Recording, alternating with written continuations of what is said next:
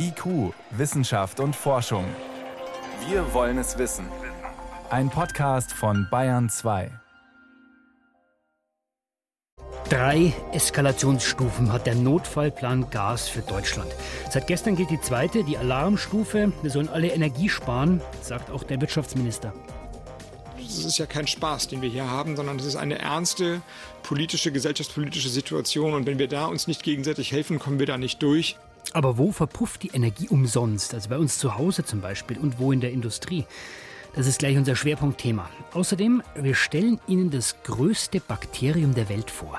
Das klingt gruselig, aber keine Angst, es ist immer noch ziemlich niedlich. Das alles und mehr in der nächsten halben Stunde. Wissenschaft auf Bayern 2 entdecken. Heute mit Stefan Geier. Wenn sich die Lage am Gasmarkt weiter verschlechtert, dann gibt es nur noch die sogenannte dritte, die Notfallstufe. Dann kann der Staat auch in, den, in, die Energiewirtschaft eingreifen, um einem Gasmangel zu begegnen. Das klingt alles immer sehr technisch. Momentan heißt es aber für jeden von uns Energie und damit vor allem auch Gas sparen. Aber wo machen wir das am besten? Zu Hause. Wo können wir wirklich selber was bewirken? Sebastian Kirschner hat die wichtigsten Möglichkeiten recherchiert. Kalt duschen, auf den Wäschetrockner verzichten, lieber Falten im Hemd statt bügeln. Ein Druckerhersteller empfiehlt jetzt sogar, vom Laser auf Tintenstrahldrucker zu wechseln. Für fast alle Lebenslagen finden sich inzwischen Energiespartipps. Nur, was bringt das Sparen jedes Einzelnen? Und wie viel müssen, wie viel können wir überhaupt sparen? Ich glaube, wir können alleine im Haushaltsbereich, also im privaten Wohngebäude, mit sehr kleinen Maßnahmen 10% Gas einsparen sagt Martin Pehnt, Energieexperte am IFOI-Institut für Energie- und Umweltforschung Heidelberg. Und wenn wir noch ein bisschen Geld in die Hand nehmen, dann kommen wir da auch auf 15 oder 20 Prozent. Und das muss unsere Zielmarke sein. Klingt also machbar. Und wichtig, denn der Anteil privater Haushalte am Gasverbrauch in Deutschland ist erheblich. Über 50 Prozent heizen mit Gas. Rund 15 Prozent des verbrauchten Stroms stammen ebenfalls aus Gas. Etwa ein Drittel des bundesweiten Verbrauchs geht damit auf das Konto von Privathaushalten. Viel Potenzial zum Sparen. Nur, was heißt Energiesparen überhaupt? Martin Brandis ist Energiesparexperte beim Verbraucherzentrale Bundesverband. Grundsätzlich unterscheidet er zwei Arten die eine Möglichkeit, dafür zu sorgen, dass unnötiger Verbrauch reduziert wird. Und der zweite Teil, dass wir tatsächlich auch Maßnahmen empfehlen, bei denen wir auf bestimmte Komfortgewohnheiten verzichten. Beispiel Duschen. In einem typischen Gebäude, wenn Sie das mit Gas beheizen, und das ist jetzt kein Neubau, sondern ein Bestandsgebäude, hat das Warmwasser vielleicht ungefähr ein Fünftel Anteil. Und da geht natürlich ein großer Anteil aufs Duschen. Und wenn Sie jetzt sozusagen statt zehn Minuten nur noch zwei Minuten duschen, dann können Sie das natürlich beträchtlich senken.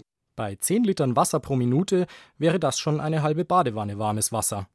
Auch ein Geschirrspüler zum Beispiel verbraucht in der Regel weniger warmes Wasser als das Spülen von Hand.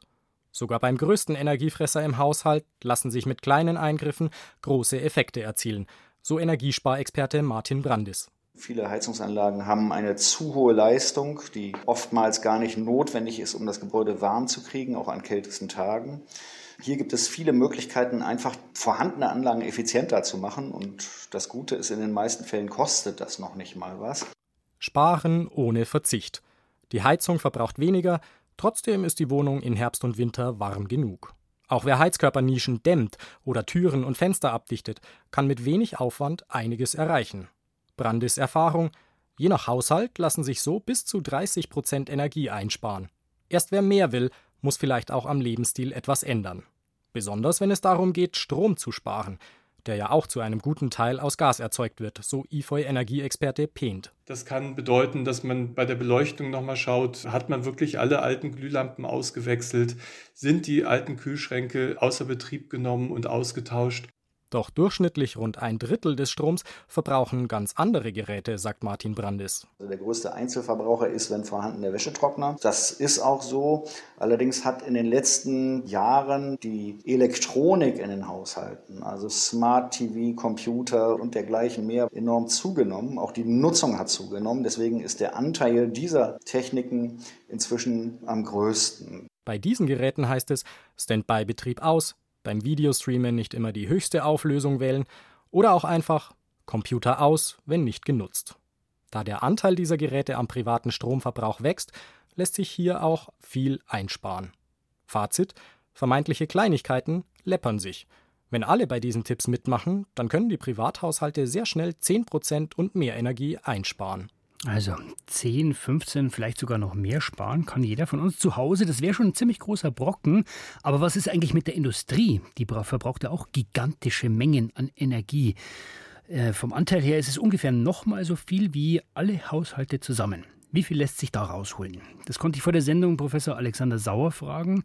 Er leitet das Institut für Energieeffizienz in der Produktion an der Universität Stuttgart. Der war uns zugestaltet und ich habe ihn gebeten, mal ganz mutig zu schätzen. Wir haben jetzt gehört, äh, zu Hause grob geschätzt gute 15 Prozent. Wie viel schafft denn die Industrie kurzfristig? Also kurzfristig ist da relativ wenig zu holen. Je nach Technologie kann man natürlich kurzfristig auch viel einsparen, aber über den gesamten Verbrauch der Industrie sind da sicherlich keine 15 Prozent Energieeinsparung möglich, ohne die Produktion zu reduzieren. Können Sie uns mal mitnehmen in einer dieser Prozesse? Was sind zum Beispiel solche Produktionsabläufe, wo man sagt, okay, da müsste man ansetzen, da kann man gut sparen? Ja, also stellen wir uns mal einen Montagebetrieb vor der gilt jetzt per se nicht als energieintensiver Betrieb. Der hat so drei bis fünf Prozent Energiekosten vielleicht. Und jeder Montagebetrieb hat aber eine Drucklufterzeugung. Was wird da montiert? Ja, da kann man zum Beispiel, ich sag mal, alles vom Radio bis zu irgendwelchen Autoteilen wird da montiert. Also da kann man zum Beispiel eine, was nehmen wir da einfach, eine Uhr für zu Hause, ne, eine Wanduhr zum Beispiel. Oder ein Hocker für zu Hause. So, und diese Betriebe brauchen zum Beispiel alle Druckluft. Und die Druckluft wird typischerweise mit Strom erzeugt. Und nur ein ganz geringer Anteil des Stroms wird tatsächlich auch in der Druckluftleistung bei dem Druckluftschrauber oder ähnlichem verbraucht. Unheimlich viel geht verloren in Abwärme oder auch durch Leckagen in den Druckluftleitungen. Jetzt kann ich diese Leckagen zum Beispiel schließen. Eine ganz kleine Leckage von einem halben Millimeter Durchmesser äh, verbraucht bereits so viel Energie wie eine 100 Watt Glühbirne. So, und da kann man sich vorstellen, wenn man ganz viele solche kleine Leckagen hat, kommt natürlich ein bisschen was zusammen. Und wenn man dann noch die Abwärme nutzt, die bei der Drucklufterzeugung entsteht und damit zum Beispiel das Duschwasser vorwärmt oder das Heizungswasser vorwärmt, hat man natürlich noch viel, viel größere Einsparungen. Sie sprechen die Abwärme an. Da geht es jetzt um, wie Sie sagen, das Aufwärmen von Wasser und zum Heizen. Da geht es jetzt nicht um Wärme, die so heiß ist, dass ich damit wieder eine Turbine betreiben kann. Nee, da sind wir in der Regel nicht. Wenn ich aber jetzt zum Beispiel an andere Prozesse denke, die hohe Temperaturniveaus haben, zum Beispiel eine Gießerei, da fällt auch viel Abwärme an auf einem Temperaturniveau von über 100 Grad. Und dort könnte ich zum Beispiel mit einer etwas modifizierten Turbine, wie ich sie normal zur Stromerzeugung auch im Kraftwerksbereich habe, auch Strom erzeugen. Mit einem geringen Wirkungsgrad, aber ich kann Abwärme zurückverstromen. Wie hoch ist denn der Anteil an anderen Optimierungen im Prozess selber. Also dass ich nicht sage, da ist was eigentlich kaputt, weil da Luft austritt, sondern ich muss einfach den Prozess umstellen, um weniger Energie zu verbrauchen. Große Sprünge sind häufig mit kompletten Prozessveränderungen möglich, aber da brauche ich eine komplett neue Prozessentwicklung und das ist eine Frage nicht von Wochen, sondern eher von Jahren. Jetzt sind ja die großen Energieverbraucher, also die Schmelzöfen, sage ich mal, oder die Pharmaindustrie, ja. das sind ja bisher die Bösen, könnte man sagen, was den Energieverbrauch betrifft. Und jetzt dreht sich das um. Also können die uns jetzt retten und uns zeigen, wie es geht? Da kann man sich sicherlich viel abschauen. Diese großen Energieverbraucher beschäftigen sich ja schon seit Jahrzehnten damit, wie sie Energie einsparen können, indem sie Energie öfter verwenden. Nehmen wir eine Gießerei, wie Sie sie eben angesprochen haben. Da wird Metall eingeschmelzt und dann müssen die Werkzeuge, die anschließend das Metall in Form bringen, gekühlt werden. Und dafür haben viele Betriebe dann äh, Kühlaggregate oder freie Kühlung und bringen die Wärme in die Umgebung. Und direkt daneben steht das Bürogebäude, was noch mit einem Gaskessel beheizt wird. So, und diese Wärme könnte ich natürlich wunderbar ans Bürogebäude übergeben, die ich vorher an die Umgebung abgegeben habe. Jetzt hören wir ja viele Appelle an uns, an die Endverbraucher. Auch gestern der Wirtschaftsminister wieder gesagt, wir müssen Energie sparen, Gas sparen. Von einer Kampagne an die Industrie höre ich nichts. Höre ich da nur nicht gut hin oder kommt da noch zu wenig? Die gibt es auch, die Kampagne an die Industrie. Aber ich denke mal, wenn sich der Wirtschaftsminister an die allgemeine Presse wendet, erreicht er mehr Leute, wenn er die Privatpersonen anspricht. Die Industrie wird auch permanent angesprochen. Es gibt auch Empfehlungen vom Wirtschaftsministerium für die Industrie, wie eingespart werden kann. Die Industrie ist am Ende aber auch nicht abstrakt. In der Industrie sind es auch Menschen, die am Ende für die Energieeinsparung sorgen. Und da geht es los mit der Mitarbeiterschulung, dass auch dort die Dinge gemacht werden, wie sie zu Hause gemacht werden können, also sowas wie Licht aus Türen zu und so weiter. Aber es geht natürlich auch darum, in die Unterstützungsprozesse einer Fabrik hineinzuschauen, also zum Beispiel in Lüftungsanlagen. Denn viele Lüftungsanlagen in Betrieben laufen durch sieben Tage die Woche, 24 Stunden, obwohl der Betrieb vielleicht nur ein- oder zweischichtig an fünf Tagen in der Woche produziert. Das heißt, diese Lüftungsanlage könnte dann am Wochenende einfach ausgeschaltet werden.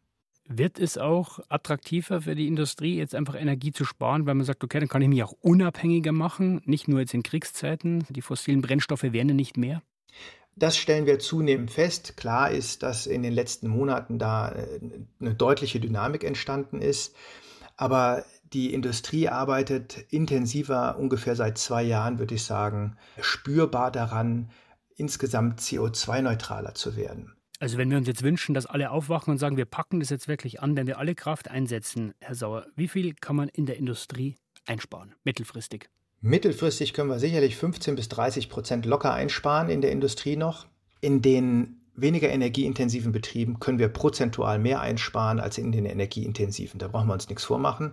In den weniger energieintensiven kann ich sogar kurzfristig, wenn ich wirklich ganz mit einem scharfen Auge durch den Betrieb renne und isoliere, optimiere, sicherlich auch kurzfristig nochmal 10 Prozent, schätze ich, einsparen. Also steckt noch einiges drin an Einsparpotenzial und attraktiver haben wir gehört, wird es auch, je teurer die Energie wird. Das waren Einschätzungen und Informationen von Alexander Sauer. Er leitet das Institut für Energieeffizienz in der Produktion an der Universität in Stuttgart. Herr Sauer, ich danke Ihnen vielmals für das Gespräch. Ich danke Ihnen für Ihr Interesse. IQ, Wissenschaft und Forschung. Wenn Sie mehr wissen wollen, Hintergründe zum Programm von IQ finden Sie unter bayern2.de. IQ, Wissenschaft und Forschung. Montag bis Freitag ab 18 Uhr. Und jetzt ist es 18.17 Uhr. Wir sind nie allein. Weil wenn, selbst wenn mal keine Familie da ist oder keine Freunde, dann sind ja da immer noch diese 40 Billionen, geschätzt 40 Billionen Bakterien in und auf uns. Bei diesen Einzellern, da denkt man ja eher an so was richtig Winziges und in der Tat, Bakterien sind auch mini klein, sieht man nur unter einem Mikroskop. Aber jetzt haben Meeresbiologen ein Riesenbakterium entdeckt. Das kann man mit dem bloßen Auge sehen. Klingt gruselig, Ann Kleinknecht hat die Einzelheiten. Es ist schon einige Jahre her, da stieß Olivier Gros in den Mangroven von Guadeloupe auf einen seltsamen Organismus. Der Meeresbiologe von der Universität der französischen Antillen entdeckte dünne Fäden auf der Oberfläche verrotteter Mangrovenblätter. Gros dachte zunächst an Eukaryoten. Das sind Lebewesen, deren Zellen einen echten Kern haben, zum Beispiel Pflanzen, Tiere oder Pilze. In 2009, als ich 2009 Proben unter Wasser nahm, fand ich die langen weißen Fäden auf den Blättern von Mangrovenbäumen. Dann beobachtete ich sie mit dem Elektronenmikroskop und suchte einen Zellkern, der typisch ist für eukaryotische Zellen. Aber ich konnte keinen Zellkern finden. Erst Jahre später und nachdem andere Forschende sich die weißen Fäden angesehen hatten, wurde klar, was Gros in den tropischen Mangrovensümpfen gefunden hat, ist ein ganz besonderes Bakterium. Nun hat das Forscherteam Details dazu in der Fachzeitschrift Science veröffentlicht. Jean-Marie Volant vom Lawrence Berkeley National Laboratory in Kalifornien. Deshalb ist es das größte Bakterium, das man bis heute kennt. Die durchschnittliche Länge einer Zelle beträgt einen Zentimeter. Die Bakterien, die wir gefunden haben, sehen ungefähr aus wie eine Wimper und trotzdem handelt es sich um eine einzelne bakterielle Zelle. Diese Bakterien sind 5000 Mal größer als die meisten Bakterien. Das ist so, als würde ein Mensch einem anderen Menschen begegnen, der so groß ist wie der Mount Everest who would be as tall as the Mount Everest. Das beschriebene Riesenbakterium ist, anders als andere Bakterien, mit dem bloßen Auge zu sehen. Außerdem schwimmt das Erbgut bei dieser Spezies nicht frei in der Bakterienzelle herum, wie sonst üblich. Jean-Marie Volant. Instead of having their DNA floating freely in their cytoplasm, Die DNA schwimmt nicht frei im Zytoplasma des Riesenbakteriums. Stattdessen ist die DNA in membrangebundene Strukturen unterteilt. Diese Strukturen nennen wir Pépins. Das ist französisch für kleine Samen, die sich in Früchten befinden. Das ist eine wichtige Beobachtung, denn bislang dachte man, dass nur eukaryotische Zellen ihre DNA in solche Strukturen packen. Und Eukaryoten sind die Bausteine von menschlichen Wesen, von Tieren und Pflanzen. Und damit deutlich weiterentwickelt als Bakterien. Warum die entdeckten Megabakterien so groß werden, wissen die Forschenden nicht. Aber sie gehen davon aus, dass der Fund nur die Spitze des Eisbergs ist und sie künftig weitere finden werden. Bakterien sind unendlich anpassungsfähig und sollten niemals unterschätzt werden, sagt Wissenschaftler Volant. Wird also interessant, wie groß sie denn letztendlich noch werden können. Aber bislang sind selbst die Riesenbakterien immer noch ziemlich klein. Das war Ann Kleinknecht und sie macht gleich weiter. Bayern 2. Wissenschaft schnell erzählt. An los geht's mit Handys, die wir zum Entsperren bald direkt vor dem Mund halten. Ja, genau. Vielleicht können wir tatsächlich bald auf das Handy hauchen, um es zu entsperren. Und das Handy kann dann riechen. Ja, Forscher haben einen Geruchssensor entwickelt, mit dem man eine Person identifizieren kann. Wir kennen den Fingerabdruck, der ist eindeutig, mhm. das Gesicht auch und der Atem auch? Ja, tatsächlich. Die Forscher sagen, jeder hat eine persönliche Signatur in der Atemluft. Da stecken interessante Informationen drin, flüchtige chemische Substanzen sind wie, das. Wie entschlüsselt das Handy dann diese Mischung? Also in einem ersten Schritt haben Forscher die Atemluft von ganz vielen verschiedenen Studienteilnehmern analysiert. Und dabei haben sie eben Verbindungen festgestellt, die immer wieder in unterschiedlichen Konzentrationen vorkommen. Und auf dieser Grundlage haben sie dann einen Geruchssensor entwickelt. Mhm und um jetzt den ganz persönlichen Geruch einer Person herauszufinden, zum Beispiel deinen, mhm. haben sie eine Atemprobe durch diesen Geruchssensor gejagt und diese Daten dann an ein maschinelles Lernsystem weitergeleitet. Und das analysiert die individuelle Zusammensetzung des Atems und entwickelt ein Profil. Und so kann man eben Personen wie dich und mich identifizieren. Eindeutig am Atem. ja, es klingt kompliziert, äh, funktioniert teilweise auch schon, zumindest in der Studie mit 20 Personen einigermaßen gut. Da war die Genauigkeit, äh, lag da bei 98 Prozent. Aber diese Technik muss noch ein bisschen verfeinert werden. Äh, man muss eben zum Beispiel auch eine Person erkennen können, die gerade ein Knoblauchbaguette gegessen hat. Bislang haben die Studienteilnehmer vor dem Test immer sechs Stunden fasten müssen. Das wäre jetzt fürs Handy eher unpraktisch. Ja, und als nächstes sprechen wir über Brustkrebs. Der ist ja eigentlich einigermaßen gut zu behandeln. Schwierig wird es, wenn Metastasen entstehen und die Krebszellen durch den Körper wandern und dann neue Tumore bilden. Forscher haben jetzt festgestellt, dass sich der Krebs besonders nachts ausbreitet. Das heißt, das kann man sich dann so vorstellen, dass mhm. der Tumor aufwacht, oder? Ja, der Tumor bildet nachts mehr Krebszellen. Die Zellen, die den Tumor nachts verlassen, die teilen sich auch schneller und die Wahrscheinlichkeit steigt, dass sie Metastasen bilden. Offensichtlich spielt das Hormon Melatonin da eine Rolle und beeinflusst die Krebszellen. Und kann man diese Erkenntnis nutzen? Ja, die Forscher sagen, es ist zum einen wichtig zu notieren, zu welcher Tageszeit man eben Blut- oder Gewebeproben genommen hat, damit man mhm. überhaupt die Daten vergleichen kann. Ja? Ähm, auch für die Krebsbehandlung könnte es interessant sein. Es könnte ja zum Beispiel sein, dass eine Therapie wirksamer ist, wenn man sie zu einer bestimmten Tages- oder Nachtzeit macht. Und außerdem, ein Ansatzpunkt ist noch dieses Hormon Melatonin. Vielleicht ist das ein Ansatzpunkt, wo man dann bei der Behandlung des Krebses ansetzen könnte. Ja, zum Schluss geht es noch um Depressionen nach der Geburt. Die können nicht nur frisch gebackene Mütter bekommen, sondern auch Väter geht es um den sogenannten Baby Blues. Naja, Baby Blues nennt man dieses Stimmungstief kurz nach der Geburt. Das haben sehr, sehr viele Frauen. Da ist der Auslöser Schlafmangel, hormonelle Veränderungen. Das äh, äh, renkt sich aber in der Regel wieder ein, meist nach wenigen Tagen. Depressionen ist ja eher eine ernsthafte Krankheit und die bleibt dann. Genau. Und man weiß, in Ländern mit hohem Einkommen, da entwickeln mehr als 10 Prozent der Mütter während oder nach der Schwangerschaft eine Depression. Und auch bei Männern liegt der Prozentsatz knapp unter 10 Prozent. Jetzt gibt es eine große Überblicksstudie mit insgesamt fast 30.000 Paaren und da hat man festgestellt, ein bis drei Prozent der Schwangerschaften, da haben die Eltern gleichzeitig ne-, eine Depression, also Frau und Mann, also vor der Geburt, in den ersten drei Monaten und auch längerfristig, nach was, drei bis zwölf Monaten. Und was kann man tun?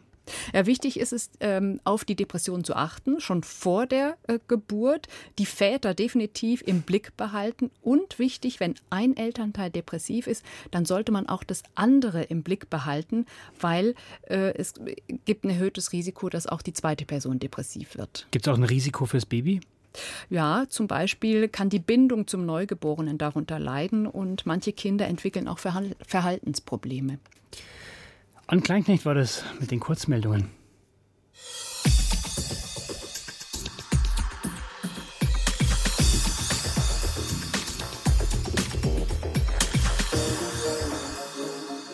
Die Corona-Zahlen steigen wieder. Es hat vor allem zwei Gründe. Die neue Variante BA5 ist sehr leicht übertragbar und die Wirkung der letzten Impfung, die geht bei vielen schon wieder zurück. Experten gehen fest davon aus, dass es eine neue Welle gibt, spätestens im Herbst. In Japan zum Beispiel, da sieht es momentan anders aus. Da bleiben die Fälle auf relativ niedrigem Niveau. Und auch sonst ist das Land bislang viel besser durch die Pandemie gekommen als viele andere. Und die Frage ist natürlich, woran liegt das? Katrin Erdmann berichtet aus Tokio. Der japanische Virologe Kentaro Iwata von der Universität Kobe ist nicht nur ein erfahrener Experte auf seinem Gebiet, sondern hat den Umgang seines Landes mit dem Virus in der Vergangenheit auch immer wieder kritisiert. Jetzt aber sagt er, Japan war sehr schnell dabei, vor allem älteren Menschen die erste und zweite Impfung zu verabreichen. Und mehr als 90 Prozent der Ü60 haben dieses Angebot und den ersten Booster angenommen. Die zweite Auffrischung dürfte ein ähnliches Ergebnis erzielen. Die hohe Impfquote ist aus Sicht des Virologen einer der wichtigsten Gründe dafür, dass die Zahl der Todesfälle mit 30.000 verhältnismäßig gering war ein Erfolg der japanischen Gesundheitspolitik oder der Bevölkerung.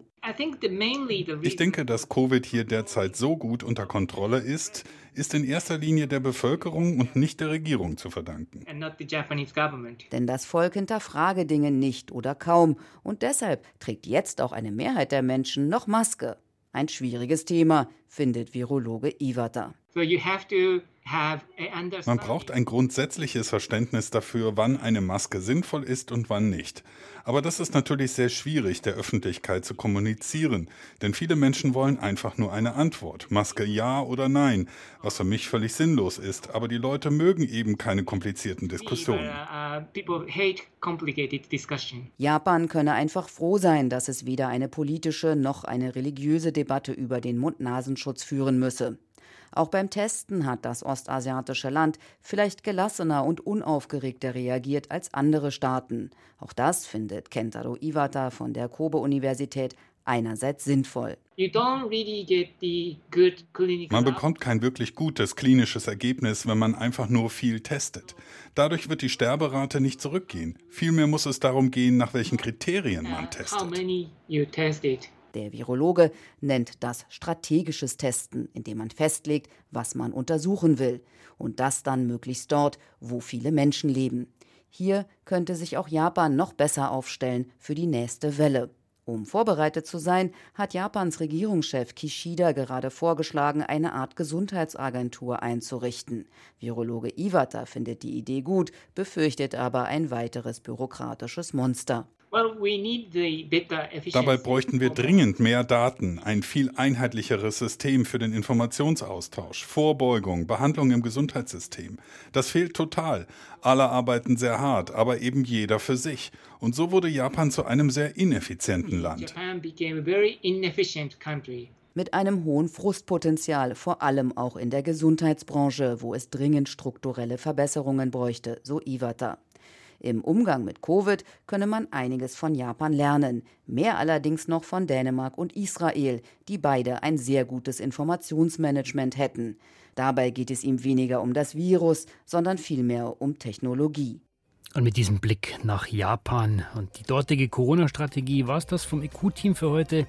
Im Studio war Stefan Geier.